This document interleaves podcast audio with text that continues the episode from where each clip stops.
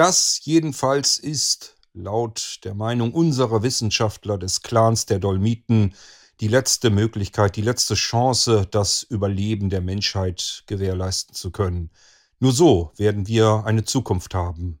In den unterirdischen Höhlen von Planquadrat 4, 5, 6 und 9, so wie ich es hier in der Wand angezeichnet habe. Ich danke für eure Aufmerksamkeit. Allgemeines Klopfen auf Tischen. Einige klatschten. Ich danke dir, Nura, sagte Präsident Agir und schaute in die Runde. Dort waren sie, die führenden Anführer der unterschiedlichen Clans von Atlantis, die hier unterirdisch auf dem Meeresboden lebten. Noch, solange bis Atlantis wirklich untergehen würde, bis das Wasser kam. Und es kam bereits. Vermutlich war der letzte Vorschlag einer der vielversprechendsten, zumindest die, die ich heute gehört habe. Ich weiß nicht, wie ihr das seht. Gibt es denn jetzt noch irgendwelche Vorschläge von den Clans, die wir heute Abend hier noch nicht gehört haben? wollte Agir nun wissen und schaute erneut ein weiteres Mal in die Runde und blieb mit den Augen bei Aid hängen. Dieser saß am Ende einer langen Tischreihe, neben den vielen anderen Verantwortlichen ihrer jeweiligen Clans. Und Aid saß hier für den Clan, den es nicht gab, für die Neuen in Atlantis für die Freunde. Eigentlich hätte Erik an seiner Stelle hier jetzt sitzen sollen, aber Aid hatte tatsächlich eine Idee, einen Vorschlag, und diesen wollte er hier heute Abend dem Volk von Atlantis unterbreiten, den Führenden von den verschiedensten Clans, die hier lebten. Agir schaute Aid tief in die Augen, so als wenn er darauf warten würde, dass Aid sich von ganz alleine melden würde. Doch dieser war einen Moment lang abgelenkt. Was war das für ein starrer, neugieriger Blick von Präsident Agir? Den hatte er so an ihm jedenfalls noch nie gesehen. Erwartungsvoll, so als wenn Aid jetzt die Paradelösung einfach so präsentieren würde. Das würde sich sicherlich für das Volk von Atlantis ganz anders anhören. Da war sich Aid sicher, und er musste eine Weile nachdenken, wie er beginnen sollte. Er musste sich Mut andenken. Und so starrten sich die beiden, Präsident Agir und John Aid Flint, einige Sekunden lang an. Das fühlte sich fast schon etwas unangenehm für Aid an. John, ich habe gehört von Rieger, dass du einen Vorschlag zu machen hast, dass du eine konkrete Idee hast. Möchtest du diese vielleicht nicht jetzt hier noch abschließend einbringen? Vielleicht können wir tatsächlich etwas Gutes damit anfangen, meinte Präsident Agir nun und forderte damit Aid heraus. Weiterhin überlegte Aid, wie er seinen Vortrag nun vorbringen sollte. Sollte er einfach aufstehen? Einige seiner Vorredner hatten dies getan. Manche hatten sogar Zeichnungen an die Wand gekritzelt, um ihren Vortrag, ihre Vorschläge noch zu verdeutlichen. Andere hingegen waren sitzen geblieben und hatten einfach erzählt, was sie vorzubringen hatten. Aid entschied sich dann doch sitzen zu bleiben, um seinem Vortrag und sich selbst nicht allzu viel Wichtigkeit beizusteuern. Er hatte einfach Bedenken, dass andere ihn für besonders wichtig hielten, und das wollte er möglichst tunlichst vermeiden. Er wollte einfach nur seine ungeheuerlich klingenden Gedanken vorbringen ohne eine besondere Wichtigkeit zu repräsentieren und mit den anderen die verschiedenen Vorschläge weiter durchdenken. So sein Plan. Und so begann er auch. Nun, in der Tat, auch ich habe mir einige Gedanken gemacht. Ich bin mir ziemlich sicher, dass sie euch nicht gefallen werden. Aber alles, was ich hier heute Abend gehört habe, da ging es immer nur um das Überleben der Menschheit, um uns, wie wir weiterleben könnten auf dem Planeten Erde. Da waren zweifelsohne Vorschläge dabei, die man sicherlich näher durchdenken könnte. Aber es war kein einziger Vorschlag dabei, der auch Atlantis hätte retten können. Egal, was ihr vorschlagt, es geht immer um die Evakuierung von Atlantis. Ihr gebt eure Heimat auf. Und offen gestanden habe ich auf der Erde in dieser Zeit hier nichts Schöneres, nichts Besseres kennengelernt als Atlantis, eure Heimat, die mittlerweile auch unsere Heimat geworden ist. Und ich bin der Meinung, wir sollten diese Heimat nicht aufgeben. In diesem Augenblick zog etwas Unruhe in den Sitzungssaal des Präsidentenpalastes. Man hörte Gemurmel. Von der einen Seite hört, hört und von einer anderen Seite, als wenn wir das freiwillig hier aufgeben würden. Und wieder anderer Seite, uns bleibt doch gar nichts anderes übrig. Präsident Agir haute mit der flachen Hand leise auf den Tisch. Also bitte, ein wenig mehr Respekt. Wir wollen uns doch alle gegenseitig ausreden lassen und uns gegenseitig zuhören, damit alle Vorschläge durchdacht werden können. Also John, bitte, setze fort. Und das tat Aid auch. Wenn ich Riga richtig verstanden habe, dann können wir aus Atlantis nahezu nichts mitnehmen. Wir würden diese Stadt komplett aufgeben. Ist das so richtig? schaute Aid zu Riga und der nickte nur. Richtig, Aid. Hier wird nichts wirklich evakuiert werden können. Wir müssen die Stadt aufgeben und woanders alles wieder neu aufbauen. Das hast du richtig verstanden. Gut, aber was würden wir hier dann alles aufgeben? Wir würden doch nicht nur Atlantis aufgeben. Wir würden alles aufgeben, was wir uns bewahrt haben bis hierher, in diese Zeit. Ich habe hier Schätze entdeckt, die stammen noch aus meiner Zeit und ihr wisst, wie lange diese Zeit her ist. Ihr habt so viele Dinge der Menschheit hinübergerettet in diese Zukunft, aus meiner Perspektive jedenfalls, dass ich wirklich erstaunt war, was hier von der Menschheit noch alles in Atlantis drinnen steckt. Dies ist viel mehr als irgendeine Stadt, wo man sagen könnte, wir ziehen in eine andere Stadt oder wir bauen einfach alles neu auf. Die Geschichte der Menschheit steckt in Atlantis drin. Wir alle sind die Nachkommen derer, die diese Stadt mit aufgebaut haben, die alles bewahrt haben für uns aus früheren Zeiten. All das steckt hier in Atlantis. Geben wir Atlantis auf, geben wir auch uns auf. Es mag sein, dass wir unser nacktes Leben irgendwie neu aufbauen könnten in irgendeiner Höhle oder oberirdisch oder wie auch immer. Aber was sind wir dann noch? Lebewesen, die täglich um ihr Leben bangen und kämpfen müssen. Aber die Menschheit hätte doch so oder so ihr Ende hier gefunden. In dem Moment, wo wir alles aufgeben, was wir aus der Menschheit hierher gerettet haben. Hindurch. Durch Atlantis. Sollte es nicht unser Ziel sein, unsere Menschheit ebenfalls zu retten und nicht nur unser nacktes Leben? Nun war es sogar Präsident Agir selbst, der Aid unterbrach. John, ähm, ich glaube, wir müssen nicht den Wert von Atlantis beurteilen. Du wirst dir sicherlich denken können, dass niemand von uns freiwillig Atlantis aufgeben wollen würde. Haben wir irgendetwas übersehen? Irgendeine Möglichkeit, wie wir Atlantis retten können? die wir übersehen haben und du nicht? Ich weiß nicht, ob ich etwas gesehen habe, was ihr übersehen habt, aber ich sehe jedenfalls noch eine andere Möglichkeit, die wir versuchen könnten. Ich bin sehr gespannt, sagte Agir, schaute Aid an und wartete ab.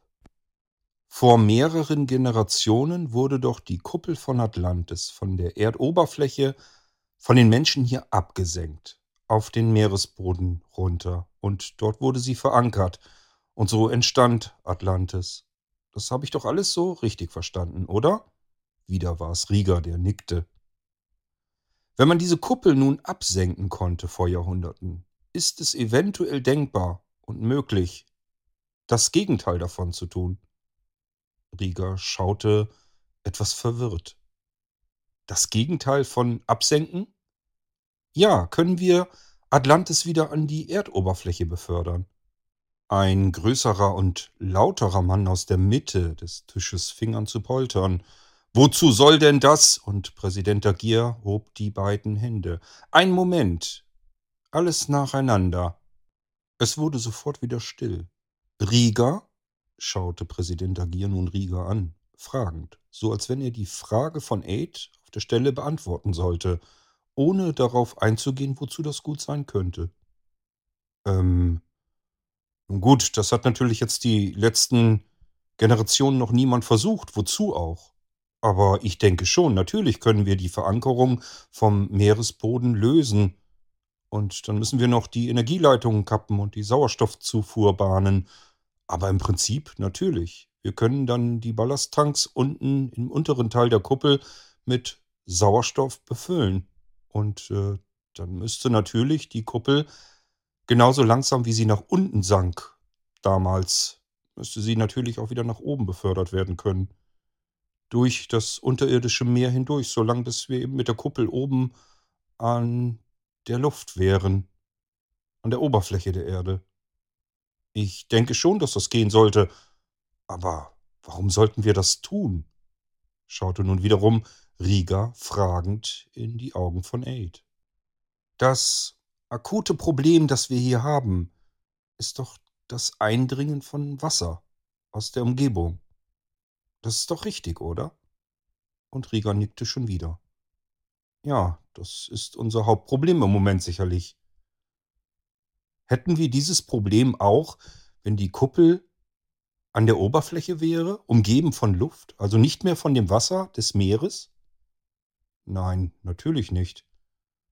Aber wir hätten vielleicht andere Probleme.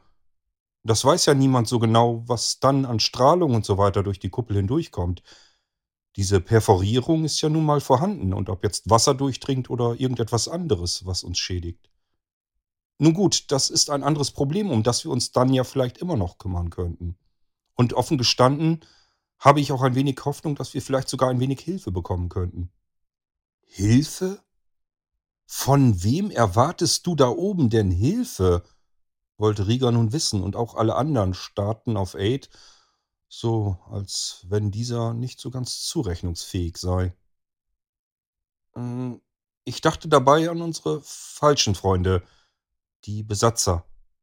Jetzt hört sich doch alles auf, meinte nun wiederum ein anderer vom Ende des Tisches. Insgesamt wurde das Gemurmel wieder lauter. Freunde, einen Moment bitte, so geht das doch nicht, sagte nun wieder Präsident Agir. Aid, es ist ja sicherlich ein gut gemeinter Vorschlag, aber ich sehe da überhaupt keine Möglichkeiten. Wir können uns doch nicht wieder in die Hände unserer Besatzer begeben. Soweit ich mitbekommen habe, haben die Besatzer zumindest nie auf Menschen geschossen oder diese beseitigt. Also sie sind offensichtlich irgendwie daran interessiert, die Menschheit zu bewahren. Das zeigen ja auch die anderen Kuppeln. Man lässt sich alles Mögliche einfallen, um die Lebewesen dort irgendwie am Leben zu halten. Also ich denke nicht, dass wir in potenzieller Gefahr wären, in keiner Lebensgefahr zumindest. Sie würden uns auch nicht aus Atlantis verscheuchen, denn draußen müssten sie damit rechnen, dass wir dort ebenfalls nicht überleben würden. Das heißt, wir dürften sicherlich in Atlantis weiterhin leben. Ich sehe also eine gewisse Chance, dass wir oben an der Erdoberfläche in Atlantis weiter verbleiben dürften, weiterhin leben könnten. Und das Problem, das uns hier jetzt massiv bedroht, unser aller Leben bedroht, das hätten wir da oben nicht. Und wenn es richtig gut läuft, dann könnte es sogar sein, dass unsere Besatzer uns dabei helfen, die Kuppelgeneratoren wieder so weit in Schuss zu bringen, dass die Kuppel wieder alles dicht hält. Und wer weiß, vielleicht ich sage nur vielleicht wäre es dann irgendwann später sogar möglich, die ganze Kuppel wieder abzusenken, zurück nach unten auf den Meeresboden. Aber jedenfalls wäre das eine Chance, ohne Atlantis zu evakuieren. So war jedenfalls mein Gedankengang. Könnt ihr mir folgen? fragte Aid und schaute zunächst in die Augen von Präsident Agir und Rieger. Rieger antwortete dann. Aid, was machen wir, wenn du dich irrst, wenn du dich täuscht? Stell dir mal vor, wir gehen tatsächlich mit Atlantis wieder nach oben an die Erdoberfläche und du hast dich geirrt. Und die Besatzer stürmen sozusagen die Kuppel von Atlantis, schmeißen uns raus. Du hast selbst gesagt, in den anderen Kuppeln auf der Erdoberfläche herrscht Platzmangel. Dort sind viel mehr Lebewesen unter den Kuppeln, als die Kuppeln dafür eigentlich gedacht waren.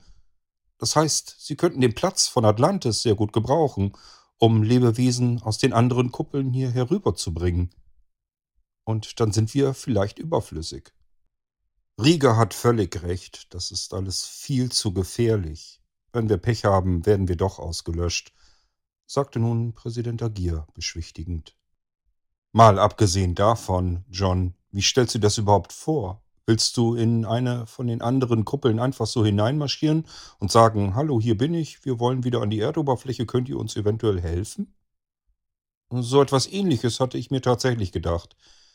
Natürlich müssen wir irgendwie Kontakt zu den Besatzern aufnehmen, aber das würde ich übernehmen, einschließlich des kompletten Risikos, dass ich vielleicht nicht wiederkomme. Aber vor allem sollten wir Kontakt aufnehmen, denn erst dann können wir überhaupt einschätzen, wie die Besatzer zu uns stehen, zu den Menschen hier in Atlantis. Solange wir nicht mit ihnen Kontakt aufnehmen und nicht ins Gespräch mit ihnen kommen, können wir überhaupt nicht einschätzen, ob die Besatzer so feindlich uns gegenüberstehen, dass wir tatsächlich keine Chance hätten. Ich würde das gerne erst einmal in Erfahrung bringen. Und dafür müssen wir einen ersten Kontakt aufnehmen zu den Besatzern. Und wie gesagt, ich würde das tun. Solange werdet ihr es hoffentlich hier unten noch aushalten und dann wissen wir mehr. Das wäre jedenfalls mein Plan und mein Vorschlag, den ich machen wollte. Und das habe ich hiermit getan. Jetzt liegt es an euch, was wir tun wollen. Mir geht es darum, Atlantis vielleicht doch noch eine Chance zu geben, zu retten, was zu retten ist. Und vor allem mehr zu retten, als nur das nackte Überleben. Heimat zu retten. Die Menschen zu retten, die wir sind. Das, was uns ausmacht. Das würde ich gerne retten. Und nicht einfach nur das nackte Leben. Damit beendete Aid seinen Vorschlag. Eine Weile war es richtig ruhig. Man konnte regelrecht merken, wie alle in Gedanken versunken waren durch die Worte von Aid.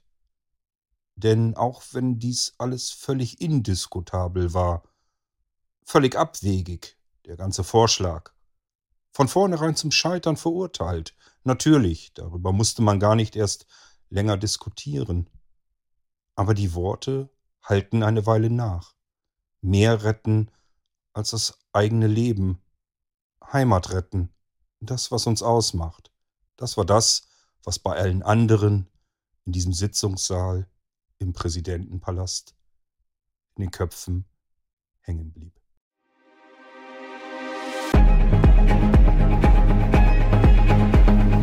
In einer Zukunft in der die Zeit nicht mehr konstant bleibt, in der die Erde missbraucht, verwüstet und erobert wurde, suchen die letzten Menschen nach Hoffnung und einer neuen Zukunft. Freunde der Zukunft, die Mystery Science Fiction Echtzeiterzählung von und mit Kurt König. Starten wir in ein neues Kapitel.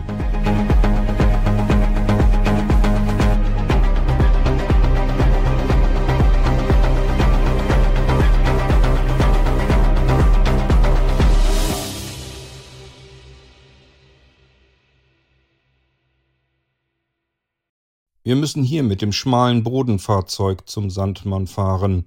Natürlich sind alle Transportkapseln über der Stadt außer Betrieb gesetzt. Präsident Agir will auf gar keinen Fall irgendein weiteres Risiko eingehen.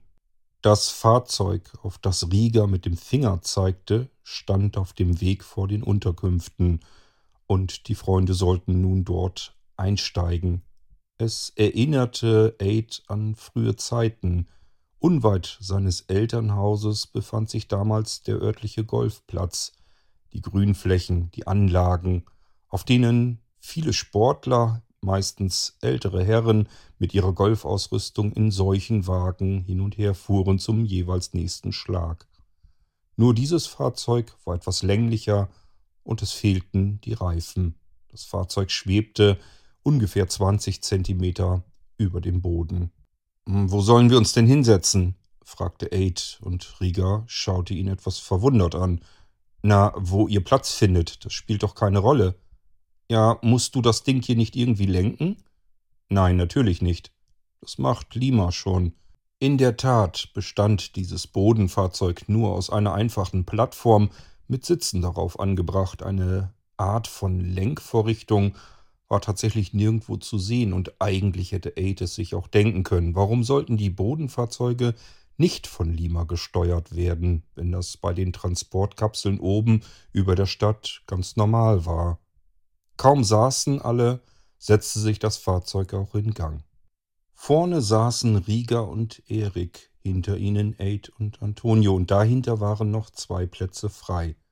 So, als würde Rieger vermuten, dass man sich über die beiden freien Plätze wundern könnte, drehte er sich um zu den anderen beiden. Wir holen nur noch eben Grenet ab. Sie ist unsere beste Spezialistin, wenn es um die Erdkernreaktoren geht. Sie soll sich die Sache mal auf dem Bildschirm anschauen. Hoffentlich werden wir herausfinden, was mit dem dritten Reaktor passiert ist. Und ähm, wenn wir sie abgeholt haben, dann geht es auch schon weiter zum Sandmann. Er ist startbereit und wir können dann sofort los. Auf gerader Strecke fühlte es sich an, als wenn das Bodenfahrzeug ganz ordentliche Geschwindigkeiten zustande brachte.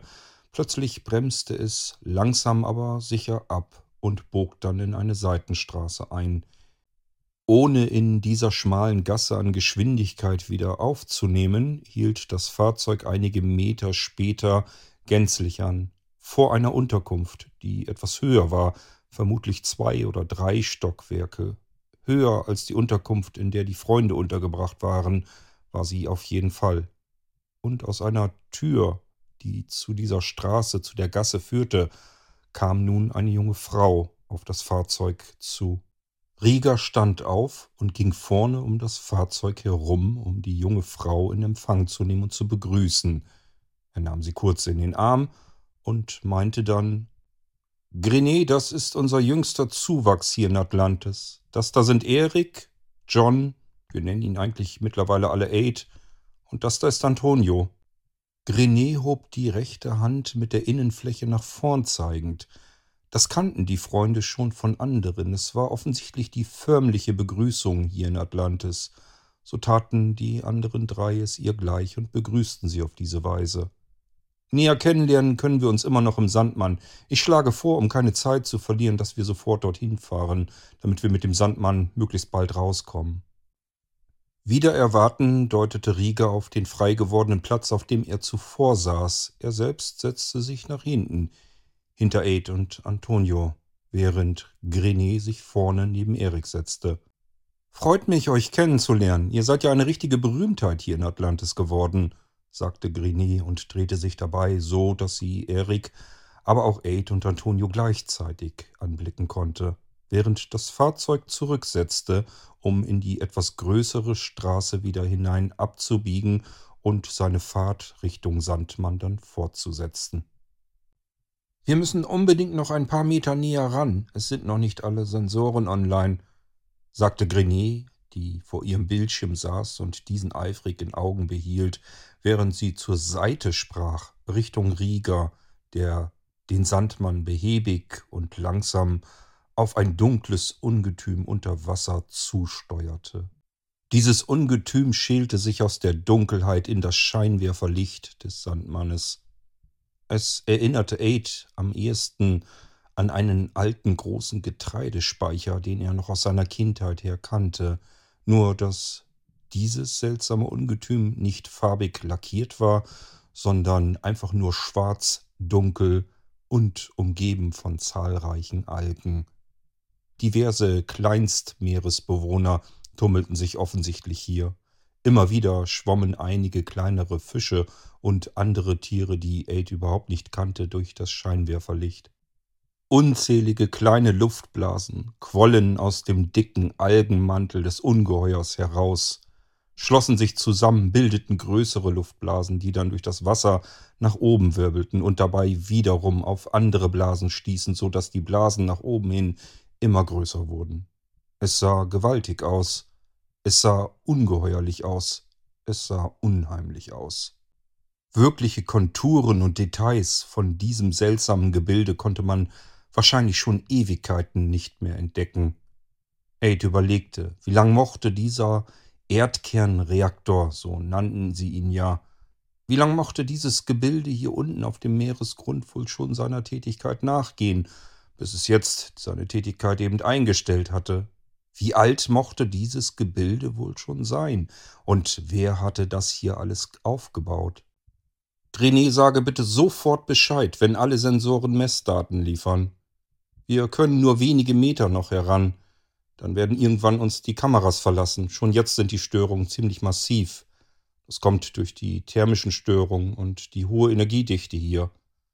Also sofort Bescheid geben, dass wir auf keinen Fall auch nur einen Zentimeter näher herangehen, als wir unbedingt müssen. Natürlich, alles klar, sagte Grenet nur. Und Erik, rechts neben dir ist dein Bildschirm, der ist jetzt sicherlich schwarz. Du kannst ihn aktivieren, indem du einfach die Hand drauf tippst. Erik schaute sich um, nach rechts. Tatsächlich, dort war eine glatte Fläche. Er touchte einfach mit der Handfläche drauf und einige leuchtende Symbole erschienen. Und was sehe ich hier? fragte Erik nun. Eins nach dem anderen, sagte Rieger. Ich muss mich hier gerade sehr konzentrieren. Und tatsächlich nahm die Geschwindigkeit des Sandmanns abermals ab. Aid glaubte vom Gefühl her, dass der Sandmann bereits eine Weile im Wasser stehen blieb, sich gar nicht mehr fortbewegte. Deswegen schaute er zu Rieger rüber auf den Bildschirm. Er hatte schon mitbekommen, dass oben rechts in der Ecke des Bildschirms zwei Werte angezeigt werden. Diese waren bei schneller Fahrt schnell hinaufzählend und je kleiner der Wert wurde, desto langsam bewegte sich offensichtlich der Sandmann vorwärts. Zwar war dieser Wert jetzt nur zweistellig, aber eben nicht auf Null. Manchmal war er dreistellig, sogar im oberen Bereich. Aid kannte nicht die Maßeinheit, die sich dahinter verbarg, aber er wusste, zweistellig bedeutet sehr, sehr langsam. Dann schaute Aid wieder rüber auf den Hauptbildschirm und behielt diesen mehrere Sekunden lang im Auge. Doch der Erdkernreaktor dieses dunkle Ungetüm im Scheinwerferlicht kam scheinbar nicht näher an den Sandmann heran. Es schien wirklich so, als würde der Sandmann stehen. Man konnte jedenfalls nicht wahrnehmen, dass man sich etwas nähern würde. Aid wusste nicht genau warum, aber im Sandmann, in diesem Schiff, breitete sich eine Hochspannung aus. Alle waren extrem konzentriert, starrten auf verschiedene Bildschirme. Niemand sagte etwas als wenn alles auf etwas Bestimmtes warten würde, auf etwas, was dort irgendwie jetzt ganz plötzlich passieren könnte. Aber es passierte nichts. Und das über mehrere Minuten hinweg. Immer wieder durchzuckte den Hauptbildschirm ein kurzes Flackern, ein Aufblitzen, und immer öfter verschwand das Bild auch gänzlich für ein oder sogar zwei Sekunden, wurde dann nur ganz schwarz, bis es dann wieder den Erdkernreaktor im Scheinwerferlicht anzeigte. Aber die Bildstörungen wurden immer mehr. Genau das, was Rieger zuvor erklärt hatte. Die Störungen da draußen von dem Erdkernreaktor waren mittlerweile so massiv, dass das Bild kaum noch ruhig einzufangen war. Grenet, wie sieht es aus? Ich möchte ungern noch näher heran. Hm, ein Sensor hat immer noch keine Messdaten. Ich fürchte, auf den Sensor musst du heute verzichten. Ich glaube nicht, dass wir noch näher heranfahren sollten. Die Kameras fallen schon fast komplett aus. Und meine Navigationssensoren zeigen auch schon erste Ausfälle. Sicherheitshalber sollten wir auf deinen einen Sensor lieber verzichten. Für welche Messdaten brauchst du ihn denn? Das ist der Sensor für die Energiedichte im Verhältnis zur Abwärme der Außenhülle des Erdkernreaktors. Ich denke, es ist nicht ganz so wichtig. Ich hoffe, wir können darauf verzichten. Prima. Dann bleibe ich hier jetzt stoppen. Rieger machte einige Eingaben auf seinem Pult vor ihm. Und Aid beobachtete weiterhin den Wert oben rechts in seinem Navigationsbildschirm. Dieser ging nun runter auf Null. Doch dann wieder auf Eins. Dann wieder auf Null. Dann wieder auf Minus Eins. Da Aid diesen Wechsel noch nie zuvor beobachtet hatte, fragte er Rieger. Du Rieger, ähm, was ist denn da mit der Geschwindigkeit? Funktioniert der Sensor denn auch nicht vernünftig mehr? Welchen meinst du? Na, den oben, rechts in der Ecke. Ha, du bist ja schon ein halber Navigator. Ja, das stimmt, der ist für die Geschwindigkeit. Ja, aber der zeigt ja sogar zwischendurch negative Werte an. Ja, hier herrschen unglaubliche Strömungen. Durch diesen Wechsel von kalten und extrem heißen Strömungen. Der Sandmann wird sozusagen immer hin und her geschleudert hier im Wasser und muss dadurch seinen Standort natürlich ausgleichen. Das bedeutet, er ist ständig dabei, seine Position zu halten, indem er vorwärts und rückwärts schaukelt, wenn du so willst. Ah, ich verstehe. Antonio, der weiter hinten saß, starrte währenddessen auf den Hauptbildschirm. Dieser schien sich nun etwas mehr beruhigt zu haben. Das Kamerabild fiel seltener aus. Die Störungen waren jetzt nicht mehr so drastisch. Ungläubig schaute er sich dieses riesengroße Gebilde mit dem Algenteppich drumherum an, aus dem unzählige Blasen weiterhin herausquollen und an die Oberfläche wollten. Weiß man denn, wer das alte Ding da auf dem Bildschirm aufgebaut hat? Und wie alt ist denn das? Kann man das sagen? Weiß man das? Ja, natürlich, sagte Rieger, fast schon ein wenig empört. Wir haben genaue Aufzeichnungen. Unsere Vorfahren haben alles ganz genau notiert. Natürlich auch wann und wie sie das Ding da aufgebaut haben. Und wie alt ist es nun? fragte Aid wiederum. Ähm, in deiner Maßeinheit etwas über 300 Jahre. Und es funktioniert, naja, es funktionierte bis vor kurzem immer noch? Ja, natürlich. Es ist eigentlich vollkommen wartungs- und störungsfrei. Wir haben sehr, sehr selten Probleme damit gehabt. Eigentlich nie. Ich kann mich zumindest nicht daran erinnern, sagte Rieger nun wiederum. Wahnsinn, dass der nach so langer Zeit immer noch funktioniert hat überhaupt. Du bist gut, Aid. Das ist der jüngste Reaktor. Der wurde nachträglich installiert. Die anderen beiden sind noch viel älter. Und die laufen immer noch? Genauso störungsfrei, wie eigentlich dieser hier laufen sollte. Richtig. Also, wenn ich mich nicht ganz täusche, meinte Erik nun und tippte dabei angestrengt auf seinen Bildschirm vor ihm, dann müsste dies hier doch eine Art Kollektorensonde sein. Ach, du kennst sowas? Ich hatte eine ähnliche Anzeige auf dem Monitoring-System der Bildschirme in Rhythm City. Allerdings brauchte ich mich da nie drum zu kümmern. Das muss man hier ja normalerweise auch nicht, sagte Rieger nun wiederum. Die grafische Anzeige auf dem Kontrollpult in Rhythm City ähnelt dieser Anzeige recht deutlich. Allerdings war sie in Rhythm City einfarbig. Hier ist sie ja mehrfarbig. Sie beginnt in einem hellen Weiß, unten, wo der große weiße Punkt ist, und nach oben hin geht sie ins Rote, bis sie zuletzt im dunkelroten endet. Hat das irgendwas auszusagen mit den Farben? fragte Erik, ohne dabei den Blick von seinem Bildschirm von dieser Anzeige abzuwenden. Und Rieger antwortete Ja, das soll die unterschiedlichen Temperaturbereiche auf einen Blick darstellen. So erkennst du, dass ganz unten am Ende der Sonde die Temperaturen so heiß sind, dass sie fast nicht mehr in einem messbaren Bereich dargestellt werden können. Weiß ist am heißesten sozusagen. Und nach oben hin wird das Ganze, naja, eigentlich kühler, auch wenn man von Kälte in diesem Zusammenhang sicherlich nicht sprechen kann. Siehst du die Messwerte der Sonde entlang von unten nach oben? Unten ist der größte Wert und oben der kleinste. Ja, aber das ist ja alles nur zweistellig. Ja, mit einem Millionenzeichen dahinter. Das ist die Einheit EQ. Ein zweistelliger EQ-Millionenwert. Das sind die Maßeinheiten, mit denen wir es hier zu tun haben. Sehr ungemütlich, kann ich dir sagen. Das denke ich mir. Antonio war derjenige, der die nächste brennende Frage auf den Lippen hatte. Riga, wo kommen denn diese Millionen und Abermillionen kleiner Luftbläschen her? Da ist ja richtig Turbulenz drin. Wird das irgendwie von diesem Algenteppich ausgeschieden? Ist das Luft oder Kohlendioxid oder worum handelt es sich da? Nein, das ist einfach nur eine physische Reaktion. Der Reaktor hier oben, das ist der Kühlungsteil, aber der ist immer noch so heiß, dass das Meerwasser drumherum, das direkten Kontakt bekommt, am Kochen ist. Es handelt sich einfach nur um kochendes Wasser und dadurch entstehen eben diese Luftblasen.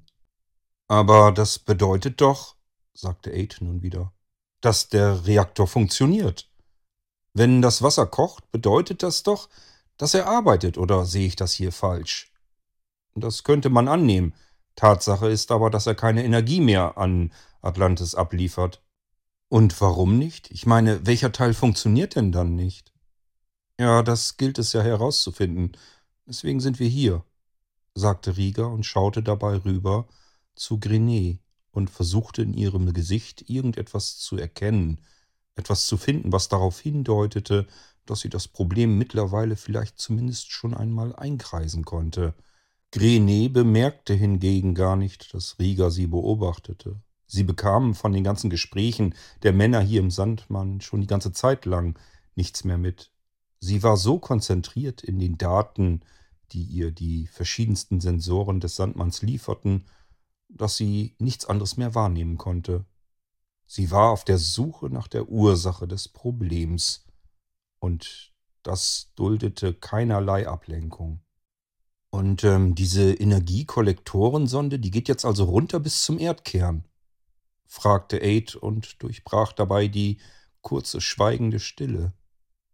Riga drehte sich zu ihm um. Nein, natürlich nicht. Es gibt kein Material auf der Erde, das diesen Temperaturen standhalten könnte. Die Energiekollektorensonde geht nur wenige einzelne Kilometer weit hinunter in Richtung des Erdkerns.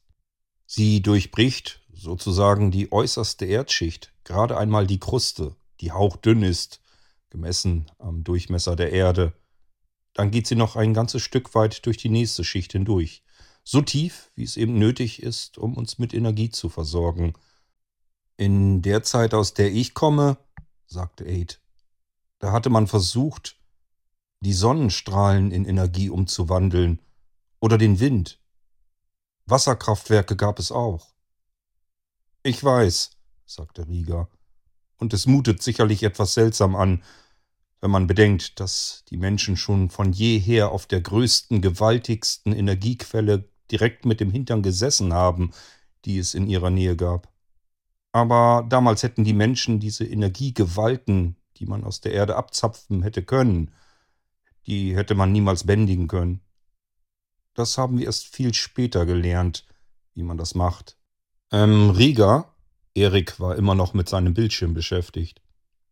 Diese Grafik hier, ähm, wo die Energiekollektorensonde drin mündet, ist das ein Energietauscher?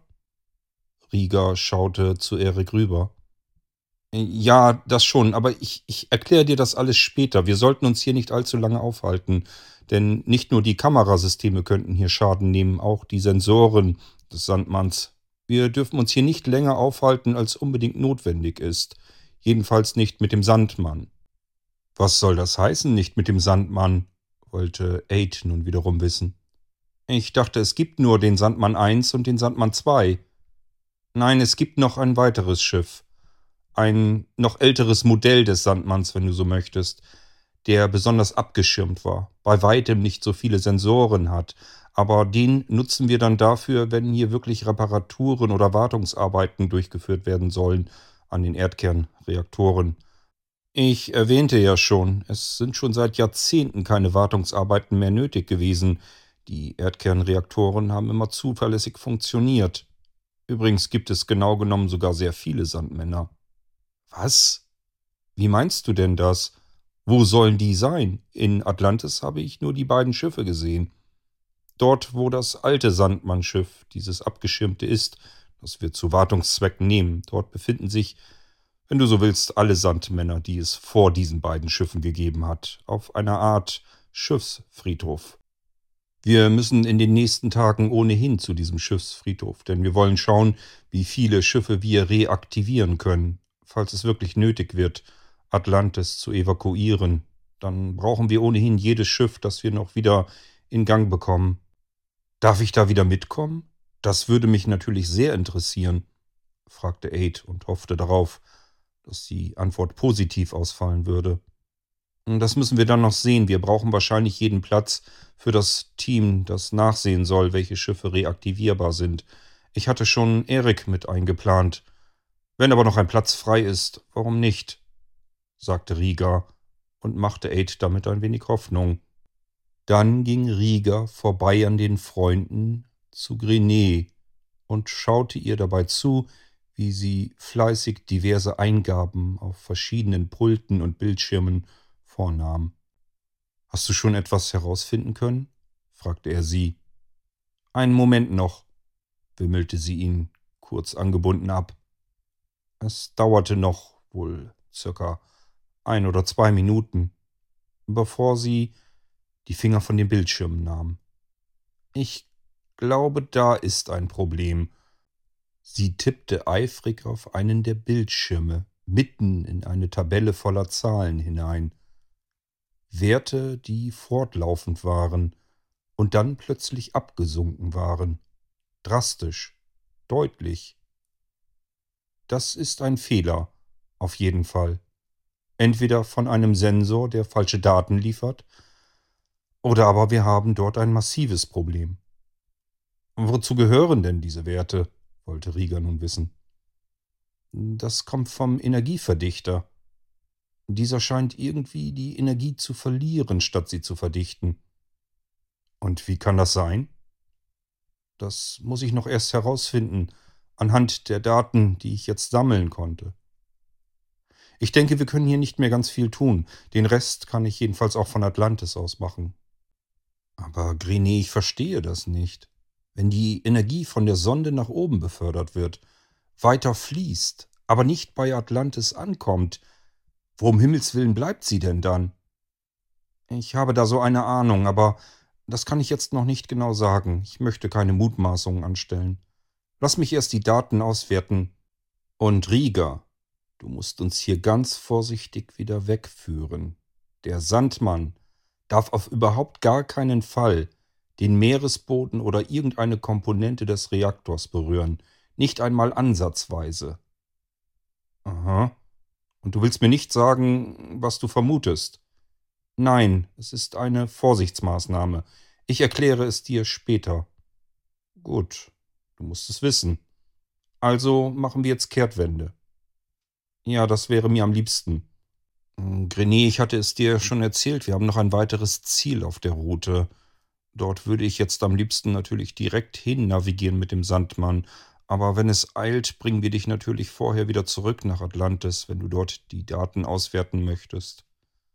Grenet schüttelte mit dem Kopf. Die Daten kann ich hier auch schon anfänglich auswerten. Ihr könnt mich ruhig mitnehmen. Ich bleibe dann aber im Sandmann und mache mich hier über die Messungen her. Und den Rest kann ich dann in Atlantis machen. Aber ihr müsst mich deswegen nicht vorher zurückbringen. Prima, dann haben wir keine Zeit verloren, sagte Rieger. Okay, starten wir. Ziel Nummer zwei, sagte Rieger und setzte sich an sein Pult. Jeder im Schiff setzte sich nun wieder auf seinen Platz, während der Sandmann langsam zurücksetzte. Der Erdkernreaktor, dieses dunkle schwarze Ungetüm, wurde langsam kleiner und wich ins Dunkle zurück. Zuletzt wurde der Hauptscheinwerfer ausgeschaltet. Schließlich drehte das Schiff um 180 Grad und nahm Fahrt auf, hin zum zweiten Ziel an diesem Tag, auf dieser Tour.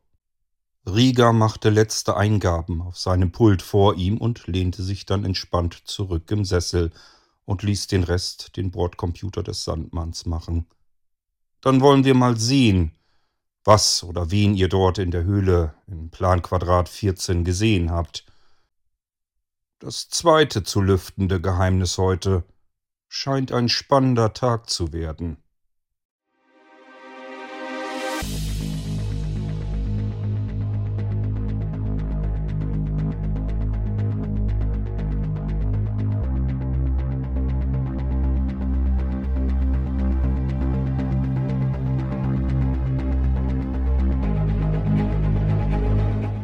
Hörtest eine Audioproduktion von Blinzeln Media, zu finden im Internet auf www.blindzellen.org.